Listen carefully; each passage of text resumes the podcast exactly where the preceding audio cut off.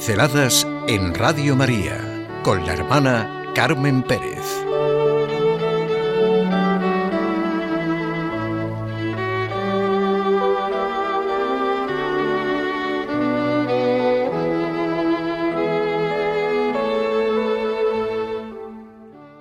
¿Podemos imaginar lo que ocurriría si se dejara de hablar de Jesucristo?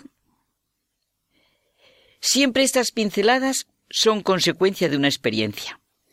Precisamente por todo lo que sucede, por todo lo que ocurre, por la presencia de la Iglesia, por las palabras del Papa Francisco en su continua presencia y cercanía, unos amigos hemos comentado, no podemos imaginar lo que ocurriría si se dejara de hablar, de sentir la referencia real de Jesucristo. ¿Podemos imaginar lo que se produciría si se dejara de hablar de Dios, de un Dios que ama, que es amor, de Jesucristo, de la vida eterna, de la verdad, de lo que es bueno, de lo que es noble, de lo que es grande? ¿Qué se produciría? ¿Qué se produciría? ¿Un silencio espantoso? ¿Una angustia mortal? unas corrientes demoledoras que acabarían con el ser humano? ¿Un derrumbamiento total? ¿Qué tendría sentido en la vida? La afirmación de Dios, amor, Dios que crea al ser humano a su imagen y semejanza, Dios que le manifiesta al hombre quién es y cómo quiere su felicidad y plenitud, lleva a asumir el primado de la verdad y luego preguntarnos acerca de ella. La verdad no puede temer a la razón, es un contrasentido. La fe es la afirmación de Dios y pregunta por Dios con la razón, con el corazón, con toda la vida. La razón con sus preguntas nos conduce a la verdad. ¿Por qué estoy aquí? ¿Por qué somos capaces de anhelar lo que nos colmará de felicidad? ¿Por qué llevamos dentro este amor a la vida? ¿Por qué? ¿Por qué? Y en la fe, la verdad orienta, encamina, guía, ayuda.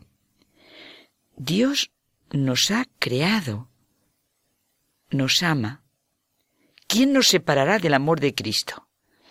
¿Acaso las pruebas, la aflicción, la persecución, el hambre la falta de todo, los peligros o la espada? Nada ni nadie puede arrebatarnos este amor, esta seguridad y esta confianza, como dice San Pablo. El rechazo de Dios en la vida es el gran impedimento para encarar nuestras grandes preguntas, nuestros grandes interrogantes, de dónde y hacia dónde ¿Por qué? ¿Para qué? Decía entonces cardenal Ratzinger que el que exista la verdad prioritariamente, quien dice la verdad, dice el bien, la belleza, el amor, la felicidad eterna, digo que el que exista la verdad con esa prioridad absoluta, como un adelanto para nosotros, no significa que la respuesta acerca de cómo, dónde y por qué se nos realiza y presenta todo ello nos esté dada a nosotros de antemano y en todos sus detalles. No la tenemos a la mano.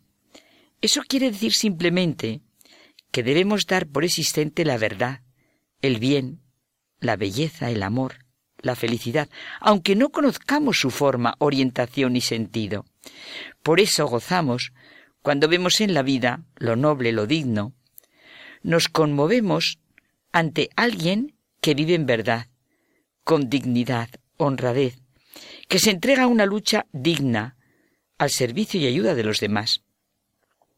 Ante personas que saben poner lo mejor de sí mismas, a pesar de circunstancias adversas y difíciles, nos admiramos, ¿verdad que sí? porque existen personas así. Respetamos y admiramos a personas con fuertes discapacidades que se superan y nos enseñan de manera única lo que realmente es lo esencial. Nos hace bien y nos ensancha ver películas en las que se lucha por los derechos humanos, por la igualdad. Leer libros que nos presentan vidas que han contribuido a que todo sea mejor. Toda verdad, venga de donde venga, es obra del Espíritu Santo, dice Santo Tomás. La fuerza del cristianismo que le permite llegar a ser una religión universal, consiste en la síntesis entre la razón, la fe y la vida. En el mejor estilo de un Sócrates, un profeta como Jesús va por las calles y plazas enredándose en los temas de su tiempo, discutiendo con la gente de su pueblo, improvisando temas y haciendo milagros, siguiendo la sencillez de los encuentros que la realidad de cada día le depara.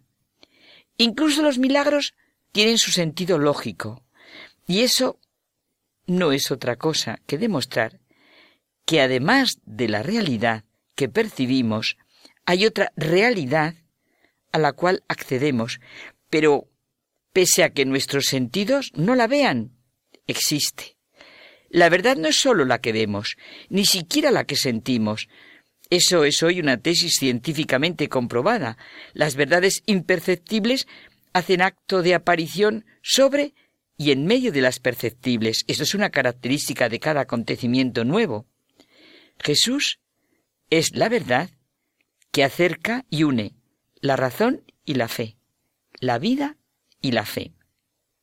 No somos capaces de imaginar lo que sucedería si se dejara de hablar de Dios de su revelación, de la fe.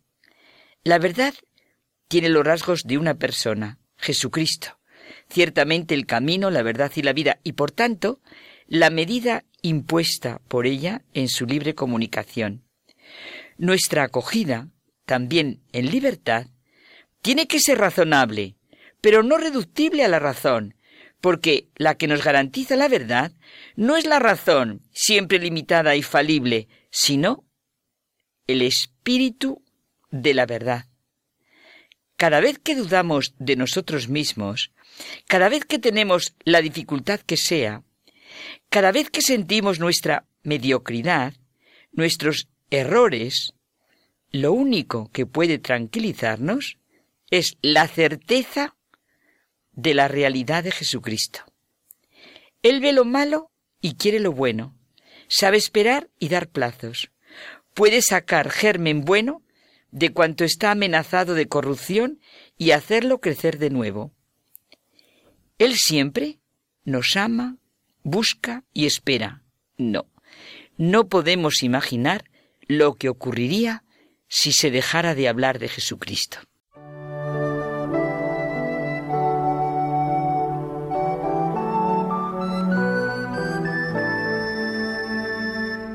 Pinceladas en Radio María con la hermana Carmen Pérez.